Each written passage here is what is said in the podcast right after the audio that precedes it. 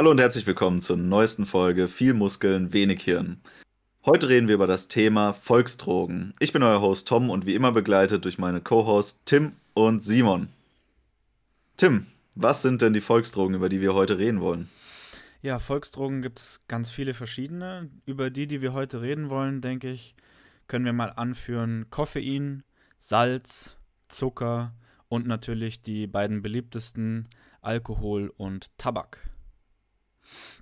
Ich würde sagen, wir fangen mal mit unseren persönlichen Einstellungen und Erlebnissen dazu an und diskutieren dann einfach aus dem Nähkästchen heraus über die einzelnen Substanzen. Simon, fang Klingt du mal an. Ja, also wenn ich das Ganze jetzt halt mal so ranken würde, geraucht habe ich noch nie, also Nikotin fällt weg, da kann ich jetzt halt relativ wenig zu sagen. Alkohol habe ich auch schon sehr lange nicht mehr konsumiert. Ähm, dementsprechend ist meine Erfahrung nicht mehr so rezent, aber ich habe auf jeden Fall Erfahrung mit Alkohol, so ist es nicht.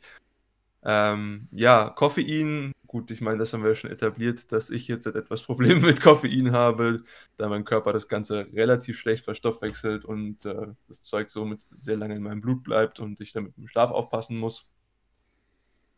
Zucker versuche ich an sich relativ stark zu vermeiden, ähm, einfach weil ich nicht die gute alte bekannte Carbkeule haben möchte und dann irgendwie komplett ähm, matsch bin, nachdem ich irgendwie Zucker gegessen habe und mein Blutzuckerspiegel ähm, danach irgendwann crasht.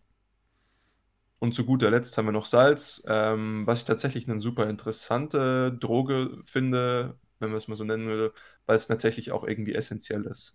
Ähm, dementsprechend äh, ist hier vielleicht die eine oder andere Unterscheidung noch notwendig. Wie sieht bei euch aus? Ja, also ich würde sagen, ich habe mit allem in meinem Leben irgendwann mal Berührungspunkte gehabt und ähm, kann da auch mit persönlichen Erfahrungen irgendwie ganz gute Bewertungen treffen dazu. Ähm, ich sag mal, am problematischsten finde ich tatsächlich ähm, Tabak und Alkohol, weil die kognitive Dissonanz, die Menschen den beiden Drogen gegenüber an den Tag legen, so extrem ist. Weil auf der einen Seite durchaus den Leuten bewusst ist, wie stark schädlich und wie ähm, hoch das Suchtpotenzial dieser Drogen äh, ist aber der Konsum trotzdem relativ konstant ist, und zwar in allen gesellschaftlichen Schichten eigentlich. Und wie sieht es mit den anderen aus? Koffein, Zucker, Salz? Koffein, Zucker und Salz kann ich eigentlich allen dreien eher eine positive Note abgewinnen im Vergleich zu den vorherig genannten. Ähm, sie sind aber alle irgendwie so als zweischneidige Schwerter zu betrachten. Es ist, geht immer um ein gewisses Maß und es geht auch wahrscheinlich eher darum, dass man sie mit Bedacht einsetzt, dort wo sie Sinn ergeben und äh, sie dann da vermeidet, wo sie schaden. Ich glaube, das Timing ist hier wichtig, ja. Ja. Ich mag das immer nicht, wenn ich dir zustimmen muss, aber da hast du recht, ja.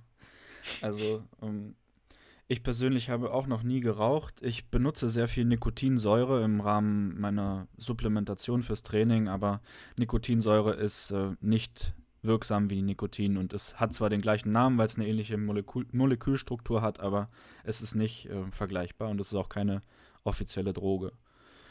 Alkohol mag ich sehr gerne, ähm, sehr viel, sehr zu gerne sogar und deswegen trinke ich auch eigentlich nie Alkohol. Ähm, ja, es ist so eine genetische Prädisposition, dass ich das einfach sehr gut verstoffwechseln kann, sehr viel aushalte und sehr viel Spaß dabei habe. Aber deswegen versuche ich es auf ein Minimum zu beschränken und letztes Jahr habe ich einmal getrunken und das werde ich dieses Jahr wahrscheinlich auch so halten. Und ja, Koffein, Zucker und Salz sind drei Sachen, die meiner Meinung nach zu Recht Volksdrogen sind, aber die ich auch persönlich sehr gerne mag. Und äh, gerade deshalb sehr gerne mag, weil sie leistungsfördernd sind. Tom hat das schon angesprochen mit dem Kontext. Da muss man natürlich aufpassen, dass es mehr gesundheitliche Vorteile als Nachteile bringt. Aber sie sind tendenziell doch eher leistungsfördernd und deswegen finde ich sie super. Aber steigen wir doch mal mit dem Thema Alkohol ein. Du hast jetzt gesagt, ähm, dass du einmal im Jahr getrunken hast und du würdest es dieses Jahr wiederholen. Mhm.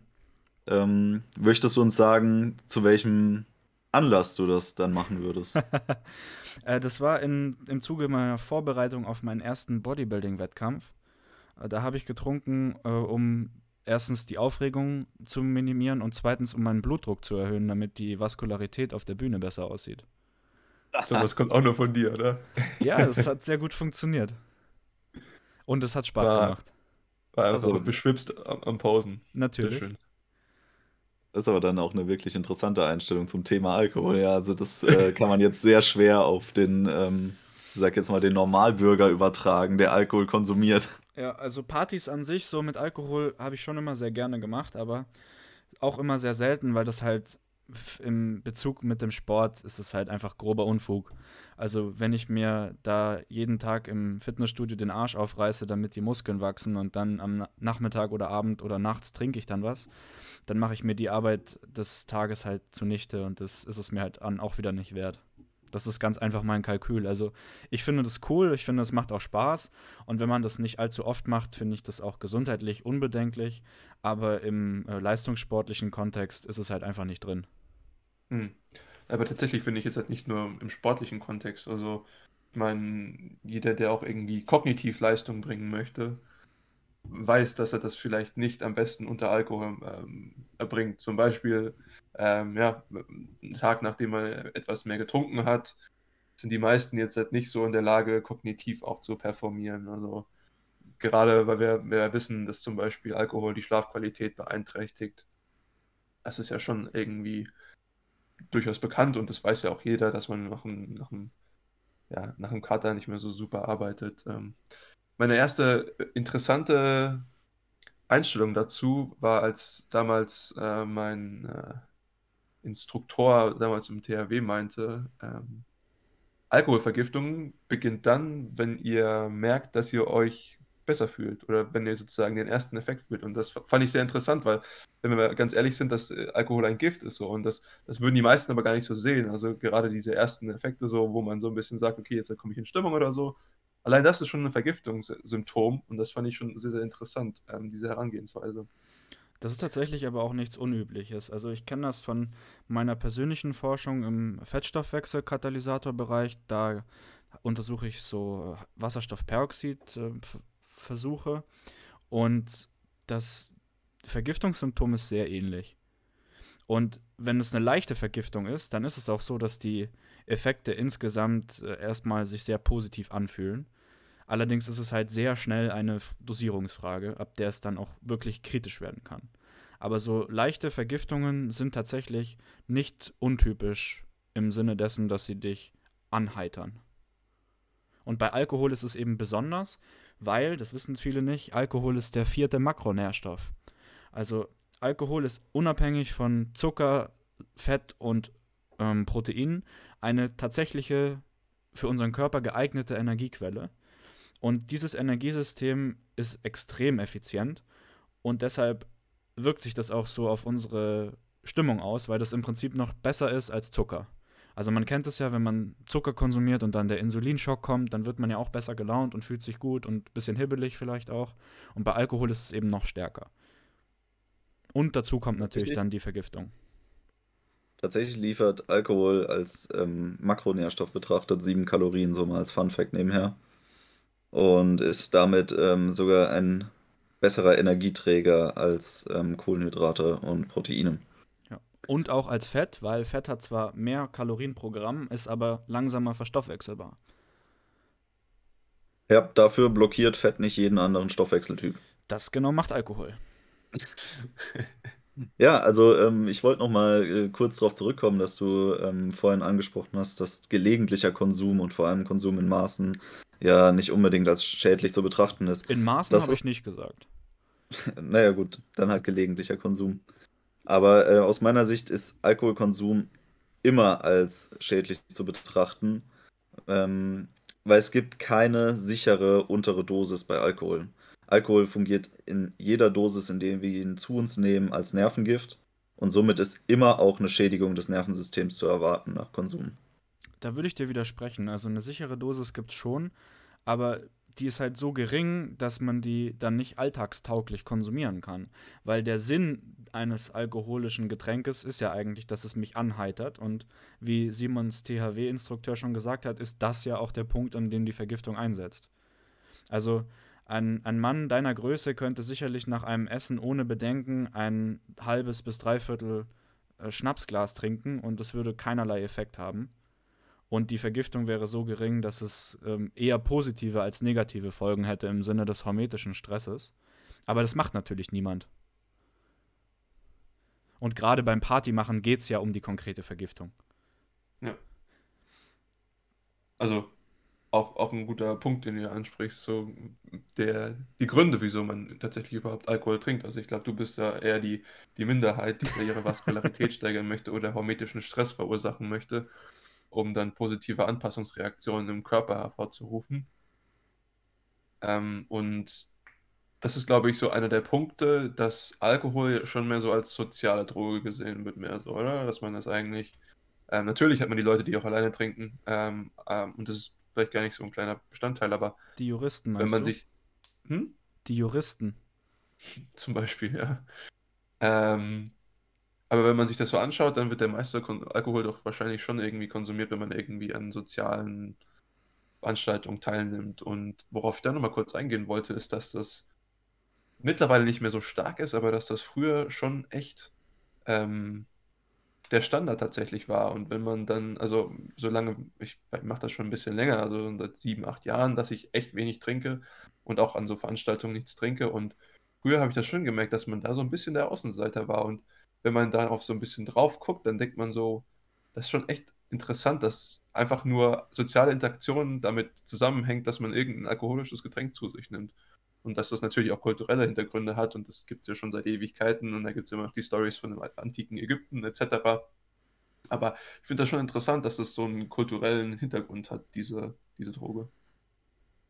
Das ist auch gar nicht so unüblich, dass man durch den, ähm, dadurch, dass man sich aus diesem sozialen Umfeld herausnimmt, indem man keinen Alkohol trinkt, ähm, dass man eben aus dem Sozialkontakt selbst auch eher rausfällt, weil Alkohol dafür sorgt, dass unser Gehirn auf einer anderen Schwingungsebene funktioniert, als es ohne Alkohol funktioniert. Und zwar ähm, werden verschiedenste Hirnfunktionen herabgesetzt dadurch, beziehungsweise eigentlich komplett gedämpft.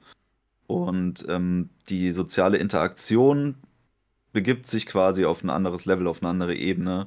Und ich würde sagen, sie ist mh, deutlich infantiler, als sie das unter Normalumständen wäre. Und wenn man dann jetzt so diesen Erwachsenen-Vibe damit reinbringt als nüchterne Person, dann ähm, kann das so sehr starke Disharmonien hervorrufen im Vibe insgesamt in der Gruppe, die gerade da am Feiern ist zum Beispiel. Insofern ist es relativ verständlich, dass man dann eher als Außenseiter betrachtet wird, weil man ja auch so ein bisschen aus der, aus der Gesamtsituation heraussticht als Person. Das Stimme Ding ist, dass ja, das Ding ist mit, mit Alkohol ist auch, dass man ihn sich sehr schnell irgendwie schönreden kann, weil man zum Beispiel sagt, ja, wir gehen jetzt hier essen und dann gehört so ein schöner Wein halt dazu zum Beispiel. Mhm. Oder der rundet das Essen erst ab. Und ähm, wenn man dann auch noch irgendwie richtig deftig essen war, dann, dann muss halt auch noch mal so ein Verdauungsschnaps hinterher sein, was ja eigentlich schon fast wieder paradox ist, wenn man den, die Verdauung mit dem Schnaps anregen möchte. Ähm, jedenfalls gibt es viele Mechanismen, die dazu führen, dass man sich den Alkoholkonsum irgendwie zurechtreden kann, dass es irgendwie doch okay ist oder dass es im Maß ist für einen selbst. Und das ist mein Hauptproblem damit. Das ist auch, warum ich sage, es gibt eigentlich keine niedrigste sichere Dosis von Alkohol. Es ist immer ein Fehler, ähm, Alkohol im Endeffekt zu trinken, wenn man es nicht muss oder nicht explizit möchte. Weil viele reden sich das dann auch ein, das wäre irgendwie gesund am Tag ein Glas Rotwein zu trinken, was dann irgendwie darauf zurückzuführen ist, dass bestimmte Bestandteile aus Trauben darin noch enthalten sind, wenn man Rotwein trinkt. Es ist aber ja, völlig unnötig zu diesem Zweck. aber das ist so Ja. gering dosiert, das spielt keine Rolle mehr. Ja, es ist auch völlig irrsinnig zu sagen, ich, ich äh, nehme diese Stoffe über Rotwein zu mir, weil man kann es wesentlich effektiver zu sich nehmen, indem man einfach keinen Rotwein trinkt. Zum Beispiel Trauben mit Kernen essen. Ja. Was ich sehr gut finde, was du gesagt hast, ist, dass man das nicht explizit möchte. Und äh, das ist auch ein Punkt, den Simon vorhin schon angesprochen hat, dass man eben da mal kognitiv auch nicht so leistungsfähig ist am Tag danach. Und ich denke, wenn man diese Kalkulation bewusst eingeht, dass man jetzt mal einen Abend hat, wo man eine Party macht und wo man auch mal was trinkt und vielleicht auch ein bisschen über den Durst trinkt und sich das, dessen bewusst ist, dass man im, am Tag danach oder vielleicht auch in der Woche danach dann nicht mehr bei 100% ist, aber das okay ist, dann finde ich, ist es auch in Ordnung. Dann ist es für den, für den individuellen Entscheidungsprozess der Person richtig und solange das dann nicht im, wochentlich, im wöchentlichen Rhythmus passiert, ist das meiner Meinung nach auch nicht gesundheitlich bedenklich. Also schädlich ist es immer, da stimme ich dir zu, aber gesundheitlich bedenklich ist es nur dann, wenn es wirklich äh, ein, eine wöchentliche oder vielleicht auch schon zwei- oder dreiwöchentliche Regelmäßigkeit ist.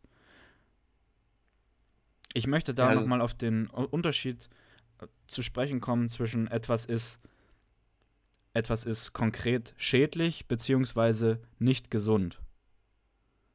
Und ähm, die, die Sache ist die, natürlich ein Glas Rotwein am Tag ist ist schädlich, aber es ist so gering schädlich, dass man es noch nicht als ungesund klassifizieren kann. Also, das ist das Problem daran. Du konsumierst eine schädliche Substanz, die erwiesenermaßen Problem, Probleme erzeugt, aber in einer so geringen Dosis, dass das Endergebnis dann nicht mehr messbar und quantifizierbar ist. Und deswegen sagt man dann, dann ist es ja nicht ungesund, aber es gibt einen Unterschied zwischen nicht ungesund und schädlich und gesund. Ja, es kommt immer auf den Betrachtungsrahmen drauf an. Und ähm, ich glaube zum Beispiel, das Glas Rotwein am Abend wird bei vielen schätzungsweise den Schlaf beeinträchtigen, zum Beispiel die Schlafqualität. Mhm. Und ähm, sowas wird, glaube ich, in den häufigsten Studien gar nicht irgendwie berücksichtigt. Äh, was ich noch vorhin zu sagen wollte zu unserem Thema, ich glaube, dieser bewusste Konsum und wirklich das, das Bewusstsein hier, ist das, was ich meine, da, da habe ich auch überhaupt nichts dagegen. Also das ist wirklich dieses ich weiß, dass ich das jetzt mache und ähm, dass ich da auch wirklich das nicht einfach in mich reinlaufen lasse, so, sondern dass ich das äh, tatsächlich auch irgendwie genießen kann, so mit diesem, mit diesem Hintergrund. Ich weiß, dass ich das nicht häufig mache und so. Und ähm, das ist, glaube ich, so einer der wichtigeren Punkte für mich. Was ich mir allerdings für mich gedacht habe, ähm, ich würde gerne das Leben so unverzerrt wie möglich erfahren, falls das irgendwie Sinn ergibt. Und ich habe ähm, einfach gemerkt, dass Drogen natürlich in ihrem äh, wahrnehmungsbeeinflussenden äh, Verhalten mir das einfach nicht ermöglichen. Und das war auch einer der Faktoren, wieso ich gesagt habe, okay, vielleicht ist es einfach nicht für mich, dass, ja, wenn ich jetzt halt einfach sage, hey, was, was sind das für coole Leute hier, mit denen ich unterwegs bin, aber ich finde die halt einfach nur cool, weil wir alle beschwipst sind. Ich weiß nicht, ob ich dann mit den Leuten unterwegs sein möchte, so. Ja, ein ganz wichtiger Punkt in der sozialen Interaktion, die alkoholbedingt ist, ist, denke ich, auch gerade bei jungen Leuten die Dating-Szene. Ja. Also das, das Kennenlernen von, von jungen Leuten erfolgt einfach oft über die Alkoholthematik.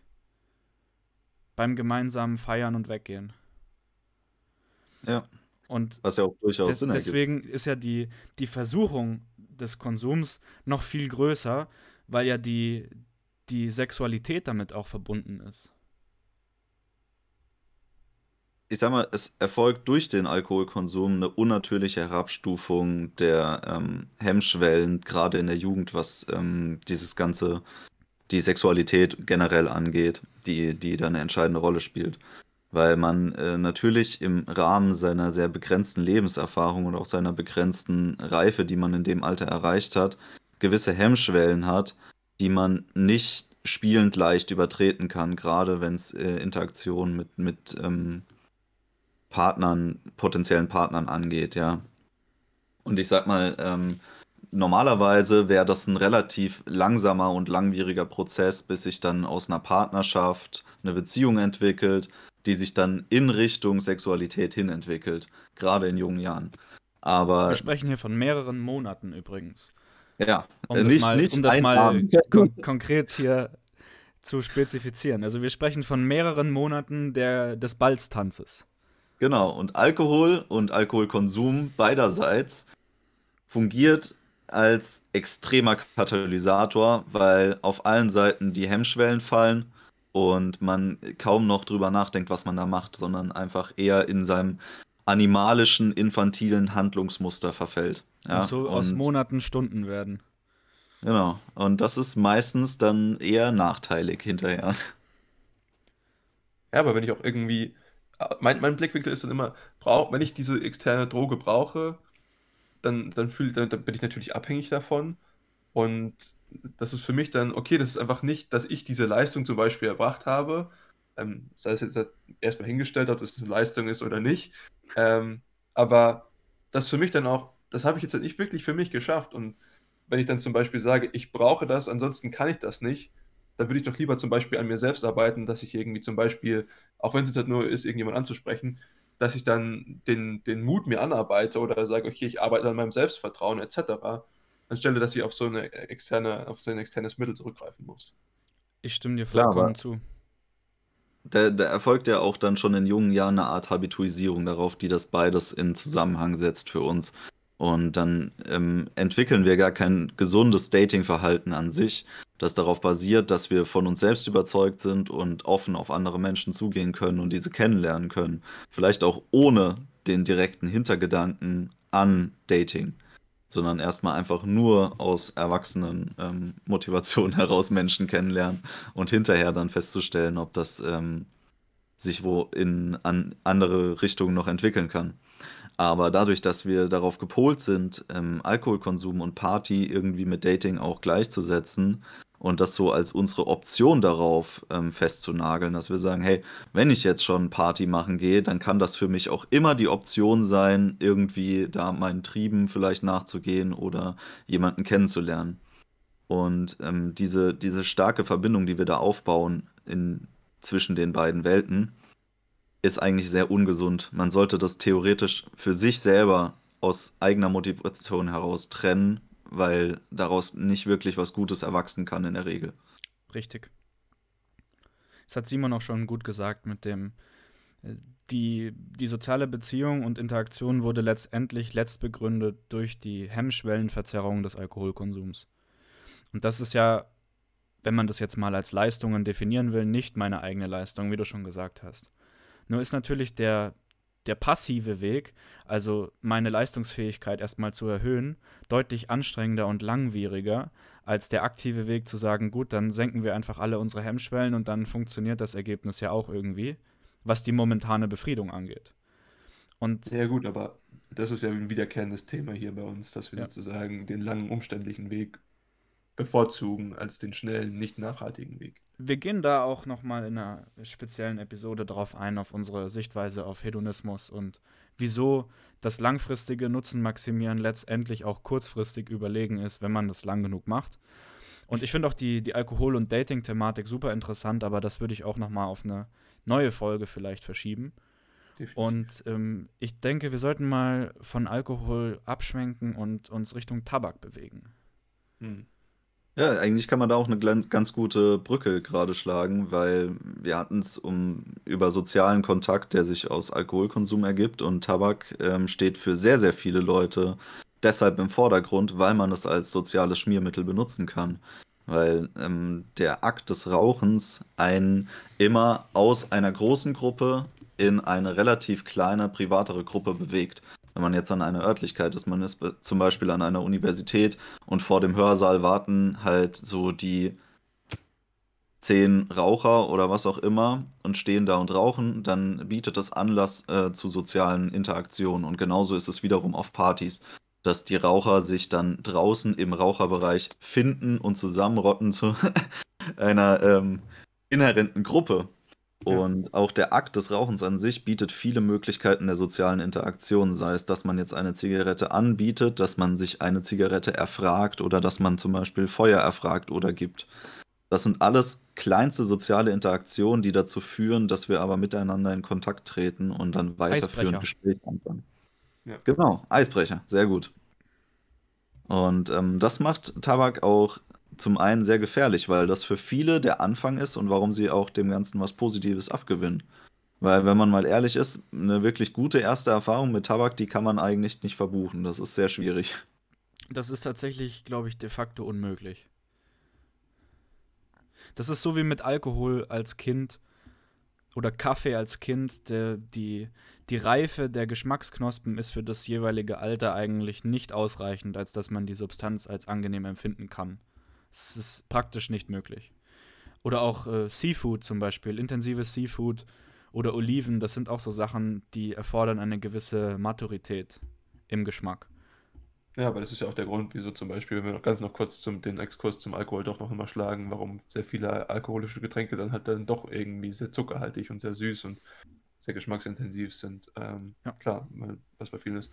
Worauf ich noch mal raus wollte, ist der, der allseits bekannte Partyraucher, ja, die Verbindung aus, aus Alkohol und, und ähm, Tabak, der dann sozusagen immer nur an Partys raucht, so, weil es dann halt irgendwie seine Freunde da sind oder was weiß ich. Und natürlich auch die Hemmungen runtergesetzt sind.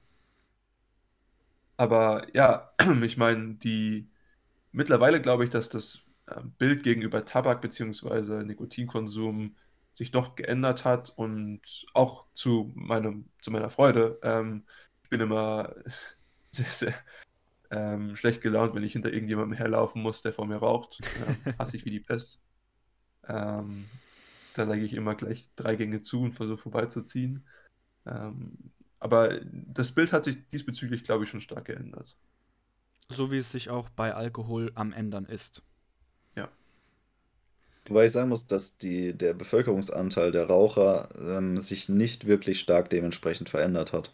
Was vielleicht daran liegt, dass ähm, Nikotin so ein starkes Suchtmittel ist, dass der Anteil der Menschen, die bereits rauchen, sich kaum ändert über die Zeit, weil sehr wenige Leute damit aufhören. Ja. Beziehungsweise die Fluktuation derer, die nachrücken, deutlich den Anteil derer überschreitet, die damit aufhören wahrscheinlich.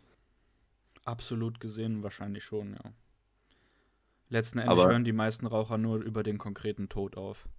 Ja. Also nicht mal irgendwie Amputationen oder sowas sind ein geeignetes Mittel, um Leute verlässlich vom Rauchen abzubringen. Was ich in der Hinsicht ganz interessant finde, ist, dass ähm, Tabak nicht verboten ist, obwohl Tabak nachweislich sämtlichen Menschen in der Umgebung des Rauchers selbst schadet. Während Das- bei Alkohol haben wir einen starken Unterschied, dass Alkohol erstmal nur dir selbst schadet, beziehungsweise du dann durch unter Alkohol Einfluss ähm, erfolgten Handlungen höchstens anderen schadest. Aber der Akt des Rauchen inhärent schadet allen Menschen um dich herum. Den Punkt Ja. will ich gleich nochmal aufgreifen. Same. Also, ich stimme dir komplett zu, aber meine Sichtweise von, von der Bewertung her auf gut und schlecht ist genau umgekehrt. Also, ich halte Tabak deswegen für eine viel bessere Droge, weil der sch potenzielle Schaden für andere Leute viel weniger intensiv ist im jeweiligen Zeitintervall, als es bei Alkohol ist. Weil das klassische Beispiel, das kennen wir alle, ist Alkohol im Verkehr, Alkohol am Steuer.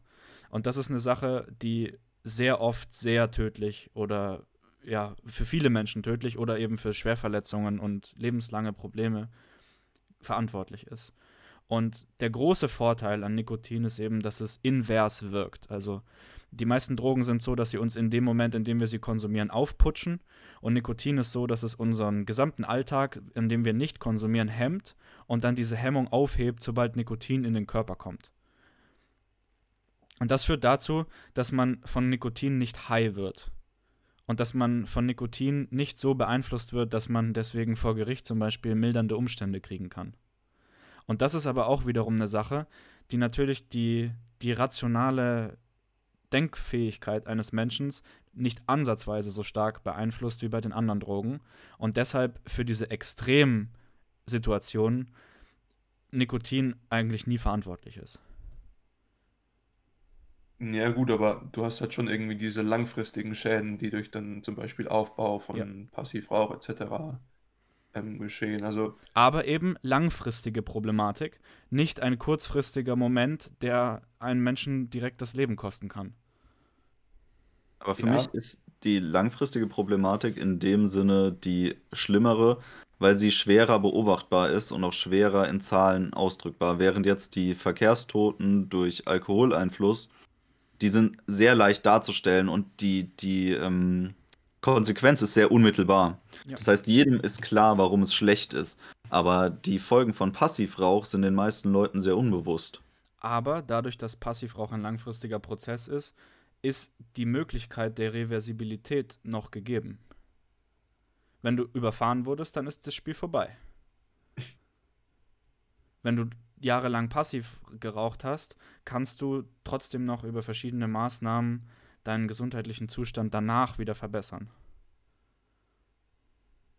Was mich an der ganzen Diskussion immer ein bisschen stört, ist die Selbstverständlichkeit, beziehungsweise das überhaupt nicht einsehen der oder desjenigen, dass er gerade externe Effekte auf mich auswirkt, indem er sozusagen mich in seine, in seinen Rauch sozusagen einhüllt. Wohingegen die meisten Leute, die betrunken fahren, die wissen wahrscheinlich, dass das schlecht ist. Ähm, die wissen wahrscheinlich, dass sie das nicht machen sollten. Und ähm, ich glaube, bei den, bei, beim Passivrauch, beziehungsweise wenn ich Passivrauch ausgesetzt bin, ich glaube, den meisten ist das ziemlich egal, dass sie da gerade irgendwie ihre Mitmenschen potenziell schädigen. Und das ist es eigentlich, was mich am meisten daran stört.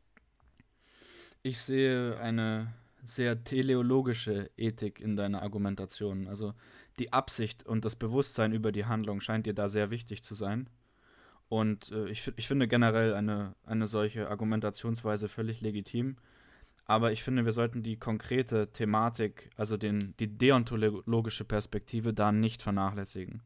Weil wenn du einem Raucher hinterherläufst und das deswegen ein bisschen stinkt, dann kannst du da sehr schnell darauf reagieren, indem du Abstand hältst oder den überholst.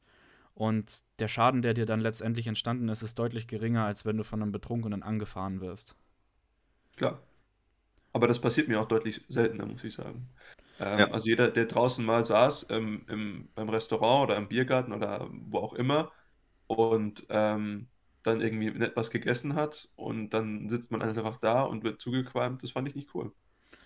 Stimme ich denke, dir zu, aber wir können ja jetzt auch wieder in so eine Ergodizitätsdiskussion überschweifen, wie es aussieht mit Stochastik und einmaligen Erlebnissen und äh, so einfach funktioniert das mit den Wahrscheinlichkeiten da halt auch nicht. Klar. Ich meine, darauf kommt es jetzt eigentlich gar nicht drauf an, weil es geht hier um einen Grundsatz, dass äh, derjenige, der Alkohol trinkt, nur durch die darauf folgende Handlung eigentlich eine Gefahr darstellt, die aber wiederum eigentlich nur zum Teil dem Alkohol geschuldet ist und mehr dem Individuum selbst. Das heißt, die Entscheidung, Alkohol zu trinken, hat eigentlich erstmal nur sehr individuelle Folgen. Das heißt, das Individuum vergiftet sich selber und weiter muss nichts passieren. Alles darauf folgende ist nur eine Teilschuld des alkoholisierten Zustandes, aber eine eigentlich volle Schuld des Individuums, das Alkohol getrunken hat. Aber wenn jemand und raucht. Die Perspektive, genau, ist der Grund, warum ich nicht verstehe, dass man mildernde Umstände kriegt und nicht verschlimmerte Umstände. Ja. Weil eigentlich richtig, ist eine Straftat, also meiner Meinung nach, eine Straftat, die unter Alkoholkonsum begangen wurde oder generell unter Drogenkonsum, noch schlimmer. Das stimmt, ja. Also, nee, nicht, nicht noch schlimmer, aber sie ist eigentlich genauso schlimm, beziehungsweise es sollten keine mildernden Umstände geltend gemacht werden. Aber ich, das ist jetzt wieder ein komplett anderer Punkt im Endeffekt. Worauf ich raus wollte, ist, dass derjenige, der sich dazu entscheidet zu rauchen, im Endeffekt immer seiner direkten, konkreten Umwelt schadet. Er kann sich nicht dazu entscheiden, der Umwelt nicht zu schaden, indem er den Rauch einfach komplett weginhaliert und äh, dadurch nur noch gefilterte Atemluft von sich gibt. Das passiert einfach nicht. Er schadet seiner Umwelt inhärent durch den Akt des Rauchens. Er könnte sich natürlich dazu entscheiden, nur bei sich zu Hause zu rauchen und zum Beispiel nicht draußen, aber das machen die meisten halt nicht. Ne? Auf jeden Fall. Naja, selbst dann ähm, reichern sich die ähm, Nebenprodukte des Tabaks zum Beispiel in der direkten Raumluft an. Und wenn das jetzt nicht seine Eigentumswohnung ist, die er irgendwie nur seinen eigenen Nachfahren irgendwann mal vererben wird, sondern das eine Mietswohnung ist, schadet er damit irgendwie indirekt dann doch wieder auch dem Nachmieter. Ich bin tatsächlich als Kind mal umgezogen in eine Wohnung, wo zwei Kettenraucher gewohnt haben und äh, das hat mir, glaube ich, auch für mein Leben, ich habe noch nie geraucht und ich glaube, das war auch ein entscheidendes Erlebnis. Warum? Äh, wir haben da, meine Mutter und ich, die Tapeten abgezogen und die waren einfach so, so voller Rauch und Nikotin und gelb und ekelhaft, dass ich, äh, ich habe diese Wohnung betreten und ich, ich konnte das nicht aushalten. Also die Wohnung war mehrere Tage durchgelüftet und das Abziehen der Tapeten hat sie dann wieder verseucht. Weil eben der Gestank ins Mauerwerk reingezogen ist. Das kann man sich gar nicht vorstellen. Aber das waren eben zwei Leute, die über Jahrzehnte da, also ein Mann und eine Frau, die haben über Jahrzehnte halt Kette geraucht in dieser Wohnung und das hat sich da wirklich in die Wand reingefressen. Und da habe ich mir dann auch gedacht, gut, das kann ja in deren Organen gar nicht anders aussehen. Nee. Und was auch interessant ist, wenn du quasi diesen Geruch wahrnehmen kannst, dann sind auch die entsprechenden Stoffe in der Luft wieder enthalten. Natürlich. Das ist die direkte Konsequenz. Das heißt, sobald wir Tabak irgendwie riechen, weil beispielsweise jemand auf der Straße irgendwie unter uns raucht, obwohl wir wahrscheinlich Stockwerke über ihm auf dem Balkon stehen, dann hat dieser Tabakrauch immer noch eine direkte Auswirkung auf uns. Und das ist noch nicht mal so diffus wie beispielsweise bei Verkehrssmog, den wir gar nicht direkt wahrnehmen können als Geruch oder so. Also die Konzentration dessen ist dann trotzdem noch wesentlich höher. Hm. Ja, Alkohol, Tabak. Lass uns mal über eine Droge sprechen, die schon absolut jeder Mensch konsumiert hat. Über Zucker. Es gibt Ja, Studien Zucker. an Mäusen, wo festgestellt wurde, dass die Mäuse unter bestimmten Umständen Zucker sogar über Kokain präferieren. Ich denke, das spricht genug für die, für die potenzielle Suchtgefahr. Wie steht ihr persönlich zu Zucker? Also Zucker ist eine der, also, ja, doch, sagen wir so. Zucker ist eine der Drogen, die, wo, wo ich deutlich mehr Potenzial sehe, das für meine Leistungssteigerung, gerade im, in der physischen, der sportlichen Leistungssteigerung irgendwo sehe. Also wir haben zum Beispiel angenommen, wir wollen gerade einen, einen relativ hohen Anstieg im Insulin hervorrufen, weil wir meinetwegen irgendwie Muskelwachstum maximieren wollen in einer gewissen Zeitraum. Dann ist Zucker dafür ein super Werkzeug. Aber auch gerade irgendwie für, ähm, für kurzfristige Energiegenerierung sehe ich das auf jeden Fall super. Anfangs schon angesprochen, es hat natürlich dann auch das, den, den, den Problempunkt, wenn zum Beispiel der, der Blutzucker dann am Ende wieder crasht und man dieses, diese Carbkeule hat und dieses äh, schwere Down dann im Endeffekt dann auch. Also dieser, dieser Energiemangel, dieser Konzentrationsmangel, der dann durch einen gesunkenen Blutzuckerspiegel führt. Und ähm, so wie ich das sehe, ist es in der Gesellschaft einfach wieder diese unreflektierte Konsumierung von Zucker, diese dauerhafte Konsumierung von Zucker, die eigentlich den negativen Effekt dieser Droge überhaupt voraus, voraussetzt. So. Ähm, was wir vielleicht diesbezüglich nochmal ansprechen können, ist, wieso der Körper überhaupt eine Suchtbeziehung zu solchen Stoffen aufbaut. Gerade bei Zucker ist es, glaube ich, keine schlechte Idee, darüber nachzudenken. Wieso denkt der Körper, dass es für ihn unabdingbar ist, sowas zu konsumieren? Im Endeffekt können wir hier ähm, ein bisschen einen Rückblick spannen zu unserer Paleo-Folge. Ähm, das hat starke evolutionsbiologische Gründe, warum Zucker für unseren Körper etwas ist, was wir unbedingt wollen und was auch dann, wie Tim es angesprochen hat, in diesem Rattenexperiment äh, so einen extremen Effekt gezeigt hat, weil bei denen funktionieren im Endeffekt dieselben Prozesse wie bei uns. Und zwar geht es darum, dass Zucker in seiner eigentlichen Form in der Natur sehr, sehr selten überhaupt mal ähm, verfügbar ist. Das ist eigentlich ein Stoff, den finden wir so gut wie nur in reifen Früchten oder in Honig.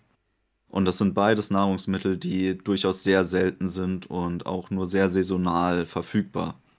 Und wenn man dann mal eine Zuckerquelle in der Natur ausfindig gemacht hat, dann macht es sehr viel Sinn, diese Zuckerquelle bis zur Erschöpfung auszunutzen, wenn sie gerade da ist, weil sie wird ähm, wohl nicht mehr lange verfügbar sein.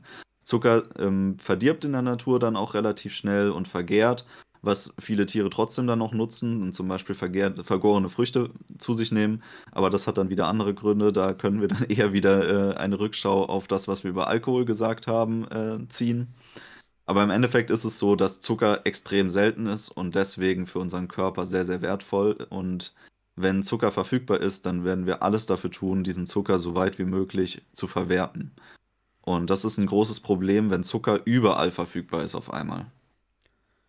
Im Endeffekt ist es so, Zucker löst einen Insulinschock aus. Das erlaubt dem Zucker in die Zelle zu gehen, die Energie aufzufrischen, beziehungsweise die Speicher zu füllen.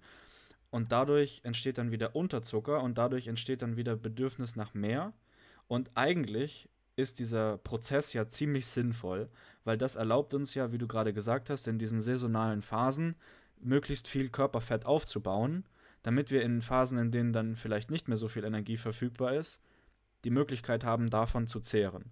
Also der, der Körper möchte überleben, die Spezies möchte überleben und das eigene direkte Überleben ist dem Körper sogar noch wichtiger als das reproduktive Überleben. Und deswegen ist alles, was uns erlaubt, sehr viel Körperfett in sehr kurzer Zeit aufzubauen, für den Körper eigentlich eine sehr gute Sache, weil der Körper im Normalfall davon ausgeht, dass es jedes Jahr lange Phasen des Mangelns gibt. Und das genau, wie du schon angesprochen hast, ist ja heute nicht mehr der Fall. Wir haben ja eine, eine nicht eine temporäre, sondern eine permanente Versorgung. Und das größte Problem, was ich da sehe, ist die tatsächliche, also die tatsächliche Insulinsensitivität bzw. Desensibilisierung darüber, dass Dinge einen immer höheren glykämischen Index haben. Und das allergrößte Gift sozusagen, was man da zu sich nehmen kann, sind tatsächlich zuckerhaltige Getränke. Weil die haben keinerlei Substanzen, die die Verdauung in irgendeiner Weise noch verlangsamen würden und sind von ihrer Schädlichkeit her nicht zu vergleichen, selbst mit zum Beispiel Schokolade. Also eine Schokolade ist in, in, in dieser Perspektive viel gesünder als die gleiche Menge an Zucker in einem Wasser gelöst, also in Wasser gelöst über einen Softdrink zu sich zu nehmen. Wir sind nur mal hier nochmal ein paar Fachvokabeln aufzuklären, also glykämischer Index, je nachdem wie schnell der Zucker verfügbar ist. Also es ist unterschiedlich, also wenn wir davon ausgehen, dass eigentlich alle Zucker ähm, Kohlenhydrate so darstellen, dass dann auch diese sozusagen unterschiedlich schnell verfügbar sind, je nachdem wie viel Arbeit der Körper und wie viel Zeit der Körper in deren Verdauung und Verfügbarmachung ähm, für letztendlich Energie darstellen muss. Ähm, aber genau, ich, ich, muss euch da vollkommen zustimmen. Also diese unreflektierte Konsumierung von Zucker, die ganze Zeit vor allen Dingen, führt halt dazu, dass die Leute Insulin desensitiviert, desensitiviert werden und dementsprechend ähm, brauchen sie immer mehr Zucker, um denselben Insulinschock oder den Insulinausschuss hervorzurufen, den sie vorher brauchten. Und das ist ja eigentlich bei allen Drogen so, diese Anpassung des Körpers. Ähm, und dann, dann sehen wir halt, dass zum Beispiel dadurch in letzter Folge auch irgendwelche ähm, Krankheiten wie Diabetes hervorgerufen werden können. Oder eben ähm, Übergewicht. Oder eben Übergewicht, genau. Weil zwar der Körper eine immer höhere Dosis Zucker braucht für den gleichen Insulineffekt, aber das Körperfett immer proportional zur Dosis aufgebaut wird, weil es eben von der Kalorienmenge abhängt.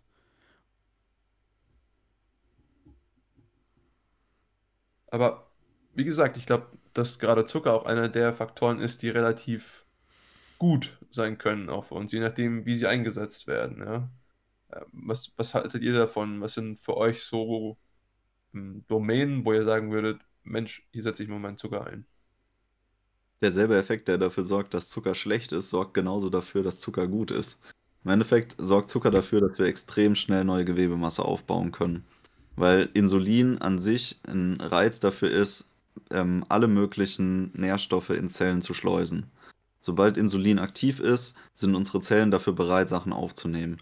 Und wenn wir jetzt davon ausgehen, wir haben ein Trainingssetting, wir haben uns jetzt eine Stunde, eineinhalb Stunden, zwei Stunden ordentlich geplättet im Fitnessstudio. Unser Muskel hat quasi seine kompletten Glykogenspeicher ausgeleert und äh, wartet nur darauf, dass diese wieder aufgefüllt werden, damit neue Stoffwechselreaktionen mit Energie versorgt werden können im Muskel dann ist es sehr sinnvoll, beispielsweise nach dem Training irgendeinen schnell verfügbaren Zucker zu sich zu nehmen, der dann eine Insulinantwort auslöst, die dafür sorgt, dass die Glykogenspeicher möglichst schnell gefüllt werden oder dass auch andere Nährstoffe relativ schnell im Muskel ankommen, wie beispielsweise Aminosäuren. Und, und die Mischung ähm, aus Zucker und Aminosäuren amplifiziert sogar nochmal den Insulinausstoß. Genau. Insofern ist Zucker in gewissen Settings ein sehr gutes Tool, das wir nutzen können für uns. Gerade jetzt im Trainingssetting.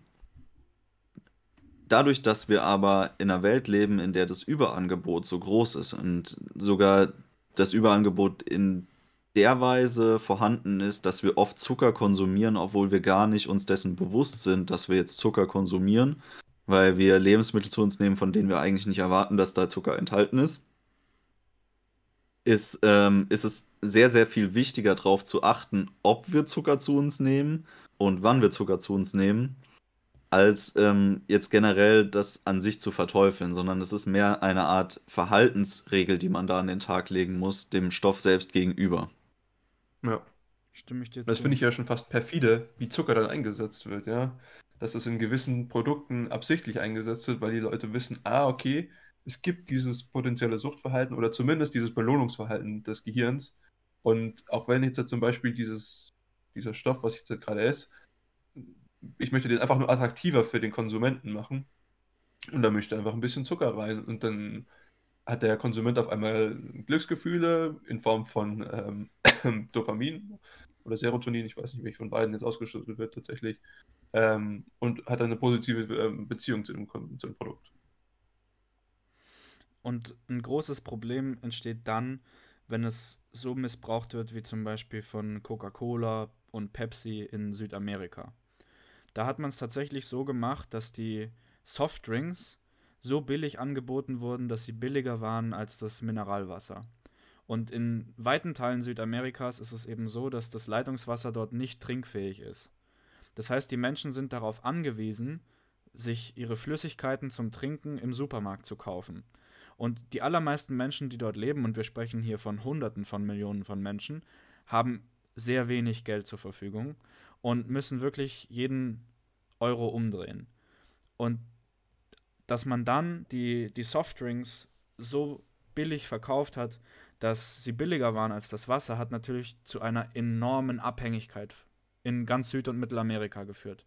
Und so wurde Mexiko auch innerhalb von wenigen Jahren eins der dicksten Länder der Welt obwohl die mexikanische Küche eigentlich sehr traditionell und auch sehr gesund ist, haben, hat der Softdrink-Konsum dazu geführt, dass die eine richtige Diabetes- und ja, äh, Fettleibigkeitsepidemie hatten. Und das sind so Sachen, da letzten Endes in, in Chile zum Beispiel hat die Politik es jetzt durchgesetzt, dass auf zuckerhaltigen Sachen oder generell verarbeiteten Lebensmitteln Warnsymbole enthalten sein müssen, die so ähnlich aussehen wie chemische Gefahrenzeichen.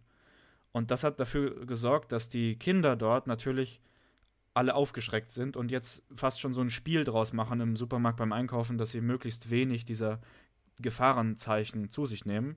Weil ich glaube, wir, wir kennen das alle. Wir haben alle, wenn wir irgendeine Verpackung sehen, eine chemische Verpackung, auf der ein Totenkopf drauf ist oder dieses ätzende Symbol oder reizend oder sowas, da haben wir alle schon eine intuitive ja, Panik fast schon vor dieser Substanz und Respekt und würden nicht darauf kommen, das jetzt zu konsumieren.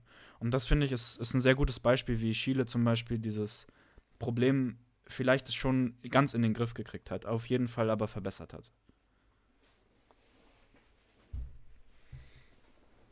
Es ist durchaus interessant, ähm, sich zu überlegen, warum es so viel einfacher für die Menschen gewesen ist, über irgendwelche Softdrinks zuzunehmen, als sie es überhaupt schaffen könnten, wenn sie sich einfach nur ungesund ernährt hätten. Also es war schon eine, eine Art Akzeleration des ähm, Gesamtkörperfetts global, würde ich schon fast sagen. Mhm. Die, die Erfindung und vor allem die Popularität von Softdrinks. Und auch heute kann man das ja noch zum Beispiel in Mexiko ähm, beobachten, dass dort äh, Coca-Cola an sich sowas wie ein Nationalgetränk ist. Das ist somit das, das Wichtigste, dass überall irgendwo so ein Coca-Cola-Automat steht. Und ähm, auch obwohl die Aufklärung dahingehend ja jetzt schon so, so hoch ist, es hat das an sich noch nicht wirklich seine Popularität verloren. Auch wenn man bei uns jetzt im Supermarkt einkaufen geht, dann sieht man immer noch, dass Softdrinks sehr viel Platz einnehmen und dementsprechend auch sehr viel gekauft werden müssen noch interessanter als Softdrinks finde ich allerdings Energy Drinks. Und das ist eigentlich eine ganz gute Überleitung nochmal zum Thema Koffein. Weil Energy Drinks nutzen nicht nur Zucker, sondern auch Koffein als wirksamen Abhängigkeitsmacher. Und zudem wird das Ganze noch kombiniert mit einer speziellen Auswahl an B-Vitaminen. Und das ist nicht zufällig. Man sollte jetzt meinen, dass Energy Drinks B-Vitamine enthalten, weil es irgendwas mit dem Energiehaushalt zu tun hat und dann ist der Energy Drink noch mehr Energy, als er eh schon ist. Aber ähm, was eigentlich viel interessanter ist und was dahinter steht, ist die Kombination aus Zucker, Koffein und B-Vitaminen, die eine extreme Abhängigkeit hervorrufen kann. Und ähm, da kommen wir schon wieder auf äh, unser Kokain-Experiment mit den Ratten zurück. Denn daran hatte sich tatsächlich auch wieder orientiert die ähm, Abhängigkeit, die diese Kombination aus B-Vitaminen, Zucker und Koffein hervorruft, hat sich an der Abhängigkeit orientiert, die Kokain hervorruft. Okay. So kann man sich als Firma natürlich auch Nachfrage schaffen.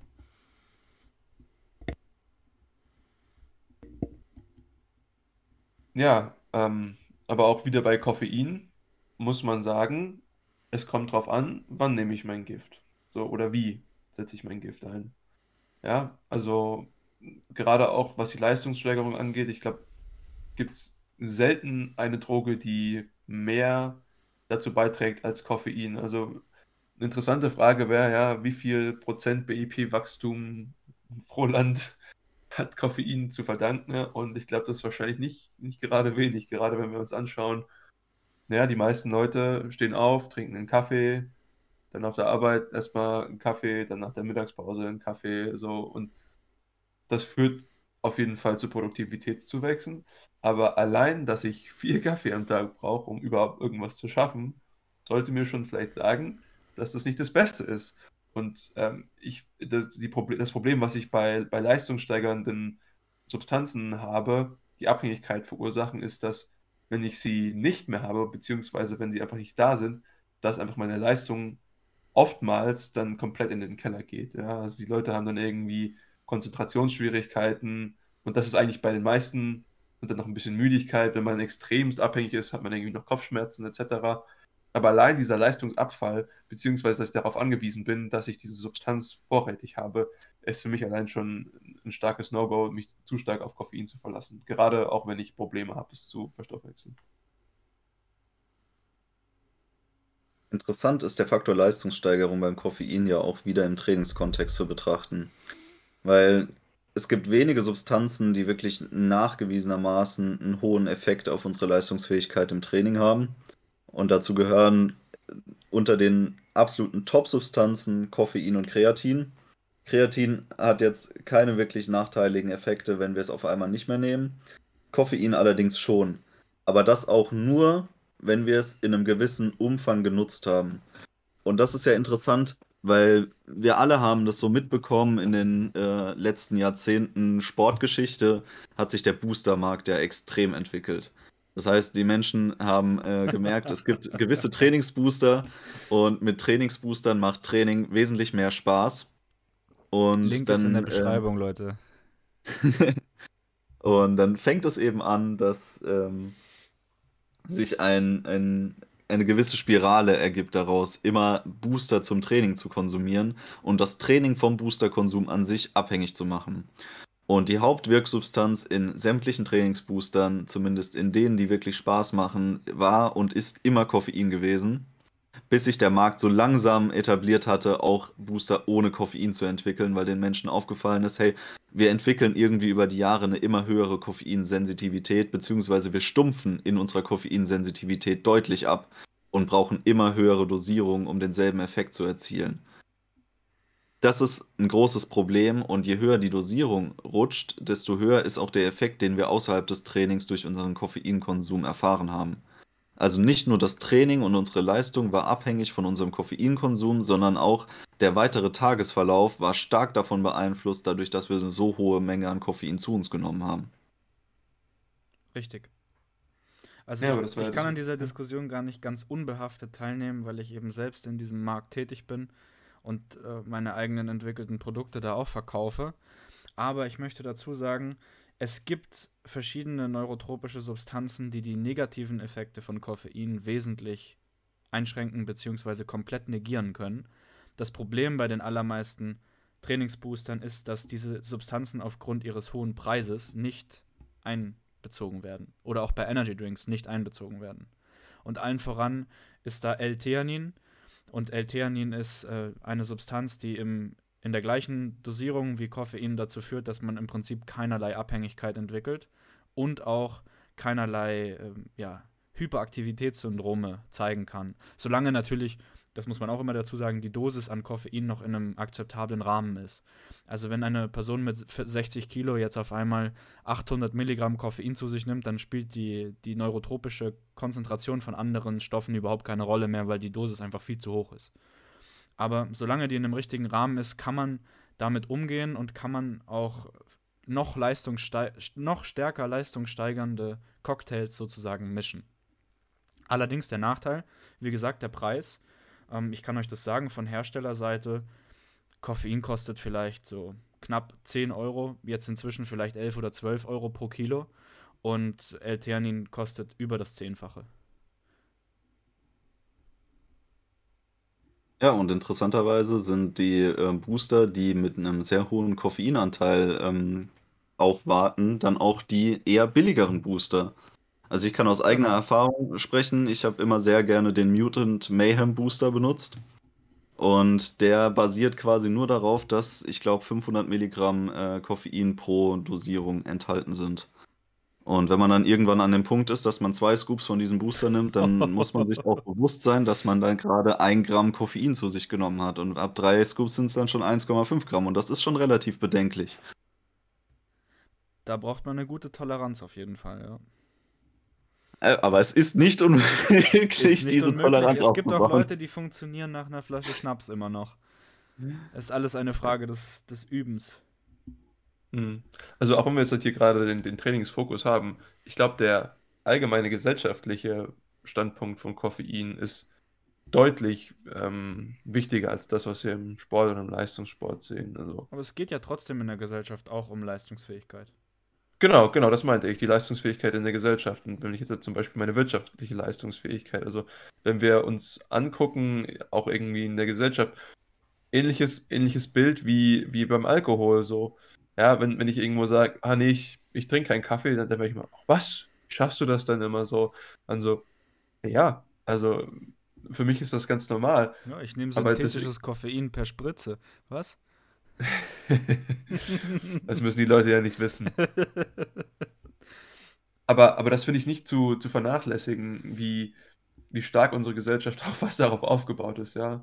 Also zu sagen, Kaffeemaschine um Kaffeemaschine wächst unsere Wirtschaft und die Gesellschaft. Und äh, das ist einer der, einer der Punkte, diese, was, was für mich auch wieder ist, diese unreflektierte Konsumierung dieses, dieses Stoffs dann letztendlich auch wieder. Wo wir es jetzt gerade auch schon von L-Theanin haben. Es gibt ja auch durchaus sichere Möglichkeiten, im normalen sozialen Umgang Koffein zu konsumieren. Und das ist zum Beispiel, indem wir koffeinhaltige Pflanzen konsumieren, die nicht auf der Kaffeebohne basieren. Wie zum Beispiel Guayusa oder Mate oder grünen Tee. Matcha. Matcha ist im Endeffekt auch grüner Tee. Ist eine besonders eklige Version davon.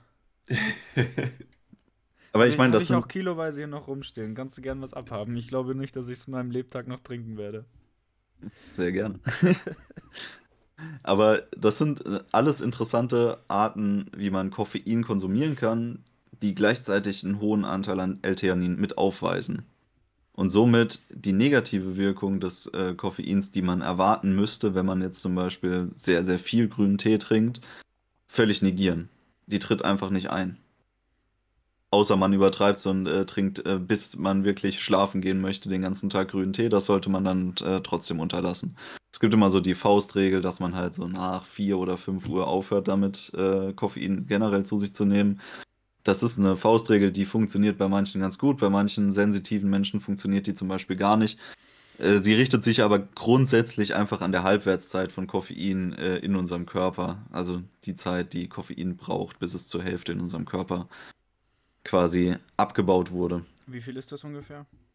Ja, das ist eine gute Frage, weiß ich nicht. Also ich weiß im Durchschnitt vier Stunden. Aber wie gesagt, das ist ein Durchschnitt und der hat natürlich eine Spannweite und manche Menschen verstoffwechseln das in drei und andere in sechs. Und eine Halbwertszeit besagt ja auch immer die Hälfte der Dosis. Also äh, wenn die Dosis am Anfang natürlich dementsprechend hoch war, kann es auch sein, dass die halbe Dosis immer noch so wirksam ist, dass ein Schlaf nicht möglich ist. Das muss man natürlich also auch ich- berücksichtigen. Also, äh, wie gesagt, die L-Theanin-Konzentration von mindestens 50, besser 100 Prozent sorgt schon dafür, dass alle negativen Effekte aufgehoben werden, aber nur solange die absolute Dosis natürlich auch in einem sinnvollen Rahmen ist. Was ja aber bei natürlichen Quellen eigentlich gegeben ist. Ist es nicht möglich eigentlich mit grünem Tee sich da eine Überdosis zu geben, das stimmt. Dafür müsste man ja wirklich, also kannenweise und auch spät abends das dann konsumieren. Da ist man dann irgendwann, ist man, ist man auch selber schuld.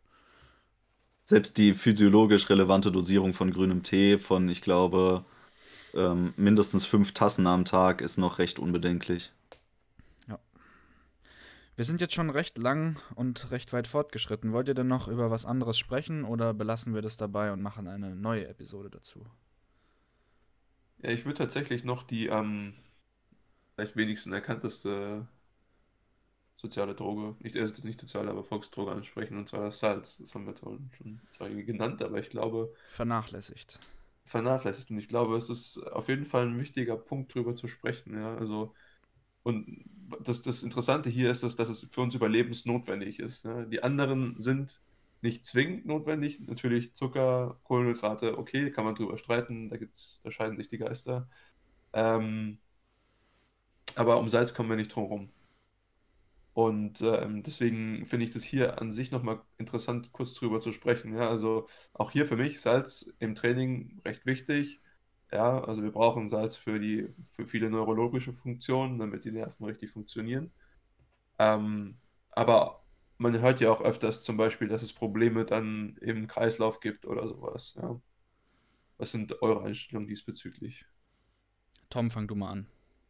Äh, ich glaube, es ist besser, wenn ich anfange, weil äh, Tim hat da noch ein bisschen einen spezielleren Turn auf dieses, äh, die Salzthematik. Ähm, Salz an sich fungiert wieder über eine ähnliche ähm, evolutionsbiologische Basis wie Zucker auch. Salz ist einfach in der Natur sehr, sehr selten vorhanden. Also man findet Salz eigentlich nur irgendwie besonders stark in, in Küstenregionen, in Meeresnähe. Da hat man auch weniger Probleme mit der Aufnahme von Salz an sich.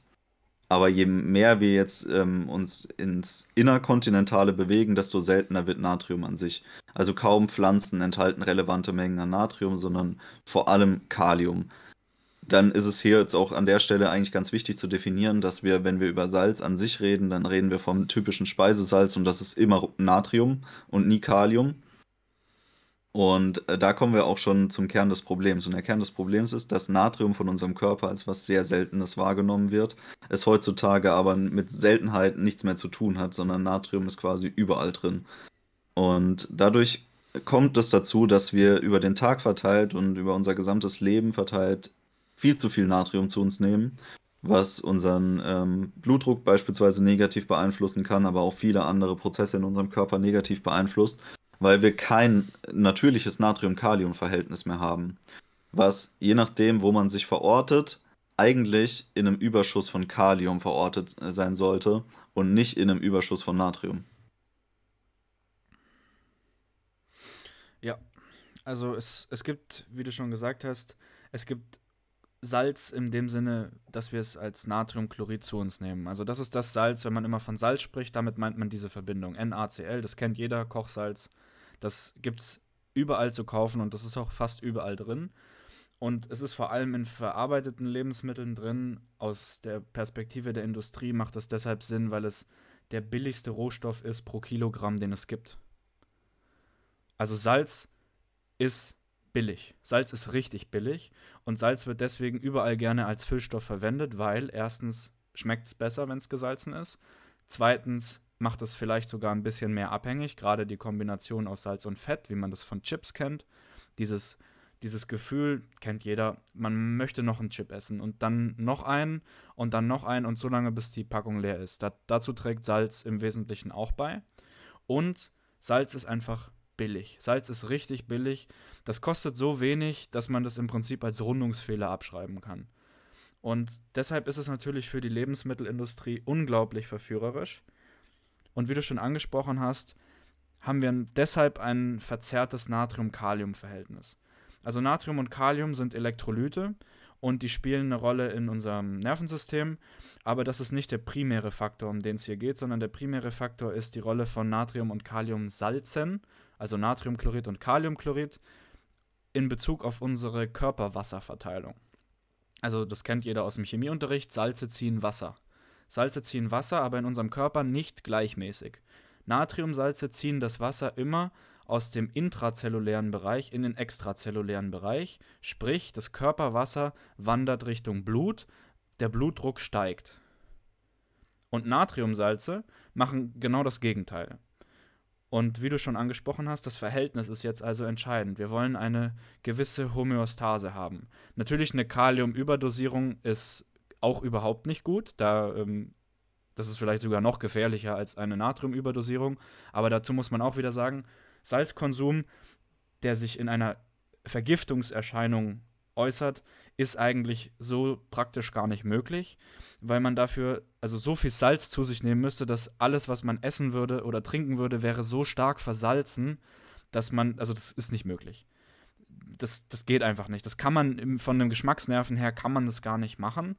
Äh, ich habe das selber mal ausprobiert. Ich habe mir da einen, einen Fleischeintopf gemacht und dieser Eintopf hatte insgesamt 60 Gramm Salz und ich habe die ersten zwei, drei Löffel verkraftet und danach konnte ich es nicht mehr essen.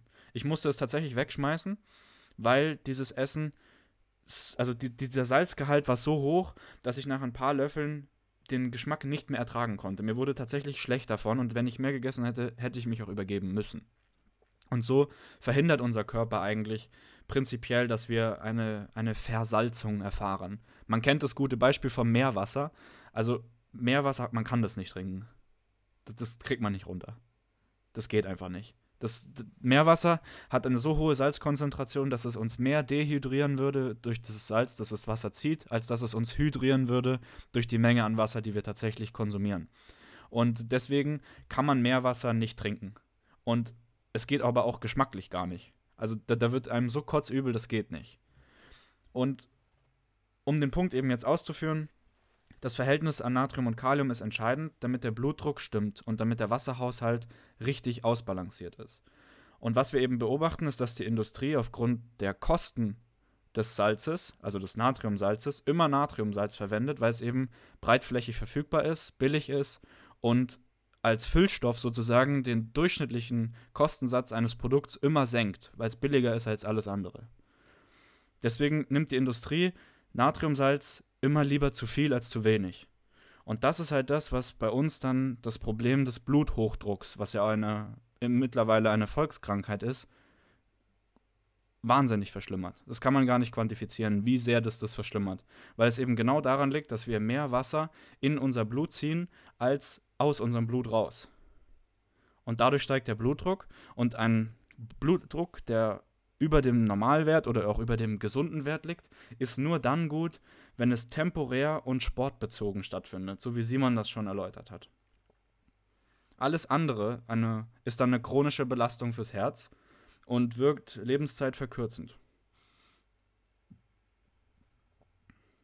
Ja. Das einzige Problem, was ich mit so einer Argumentation immer habe, ist diese komplette Aversion gegenüber Salz, ja. Also, dass die Leute dann schon wirklich Angst vor Salz haben. Und ich glaube allerdings, dass, klar, die gesunde Mischung macht es auf jeden Fall. Und da sind wir wieder bei dem Punkt. Aber man hat oftmals so eine Bewegung zu sagen, oh wow, nee, ist zu salzig oder so. Und ich, ich glaube schon, dass ich zum Beispiel, je nachdem, welche Person man, man ist, und da gibt es natürlich auch Unterschiede, dass die unterschiedlich viel Salz brauchen. Und ich habe das so für mich gemerkt, du hast vorhin gesagt, dass es einfach nicht mehr schmeckt so. Ich kann das für mich recht gut definieren. So an, an Tagen zum Beispiel, an denen ich schwer trainiert habe und wirklich viel geschwitzt habe, da brauche ich einfach mehr Salz und dann, dann muss ich mein Essen mehr salzen und da schmeckt das dann. Beziehungsweise schmeckt es dann halt auch nicht. Ähm, je nachdem, wie man das jetzt halt hier formulieren möchte. Aber ähm, also ich kann das für mich recht gut ähm, analysieren, wie viel Salz ich tatsächlich jetzt brauche, um optimal zu funktionieren. Ähm, es kommt natürlich dann auch mal viel dran, wie viel trinkt man etc. Aber gerade hier diese gesunde Beziehung zu Salz ist, glaube ich, sehr, sehr wichtig. Da es halt einfach überlebensnotwendig ist. Um den Zuhörern, ich, ich weiß, ich habe jetzt schon sehr viel geredet, aber um den Zuhörern noch vielleicht ein bisschen die Angst im Salzkonsum zu nehmen. Das Land auf der Welt, das den besten durchschnittlichen Gesundheitszustand hat von allen Industrienationen, ist Japan. Und Japan ist auch gleichzeitig das Land unter allen Industrienationen, das den höchsten Salzkonsum pro Person aufweist. Und der Grund, warum das in Japan aber kein Problem ist, ist der, dass die Japaner mehr Meeresfrüchte essen als zum Beispiel Schweinefleisch oder gepökeltes Schweinefleisch. Und deshalb haben die Japaner einen sehr, sehr hohen Salzkonsum, aber ein sehr gutes Verhältnis von Kalium zu Natriumsalzen, weil eigentlich alle Salze, die aus den Meeresfrüchten kommen, Kaliumsalze sind. Und das ist genau der springende Punkt. Die Salzmenge an sich ist in jeder nicht giftigen Dosis, und wir haben das geklärt, eine giftige Dosis ist äh, nicht machbar in der Ernährung. In jeder nicht giftigen Dosis ist die Salzmenge an sich nicht entscheidend, sondern das Verhältnis. Und da genau kann man ansetzen. zu Kalium. Genau. Also ich zum Beispiel, ich habe einen, einen 5 Kilogramm schweren Eimer mit Natriumsalz in meiner Küche und benutze einfach den, um meinen Salzstreuer aufzufüllen und mische mir so eine, eine Salzmischung sozusagen an, die einfach nur beide Salze kombiniert. Also wenn du ich, meintest Kaliumsalz. Bitte? Ja. Ich glaube, du meintest Kaliumsalz, weil du hast Natrium gesagt. Ja. Oh ja, Kaliumsalz meinte ich, ja. Also ich mische mir so einfach eine Salzmischung an und nehme die Menge an Salz, die ich immer nehmen würde, aber halt 50-50. Beziehungsweise, ähm, wenn ich weiß, ich esse Produkte an dem Tag, die verarbeitet sind, mit viel Salz angereichert sind, zum Beispiel wenn ich Sojasauce nehme zum Würzen, dann esse ich einfach oder mixe ich einfach nur Kaliumsalz noch so dazu. Was ja eigentlich ein relativ smarter Ansatz ist, aber der jetzt nicht so wirklich im, in der allgemeinen Bevölkerung ähm, so vorherrschend präsent ist. Das Problem, ist ja, das Problem dahinter ist eben, dass wir aus evolutionärer Sicht Kalium nicht so sehr wertschätzen wie Natrium, weil Kalium in der Natur sehr reichhaltig vorhanden ist eigentlich, wenn wir uns ähm, pflanzenbasiert ernähren, so wie man das eigentlich erwarten müsste. Und ähm, die Wobei allermeisten Pflanzen. Der, der Unterschied zwischen Kalium und Kaliumsalz ist schon auch noch wichtig.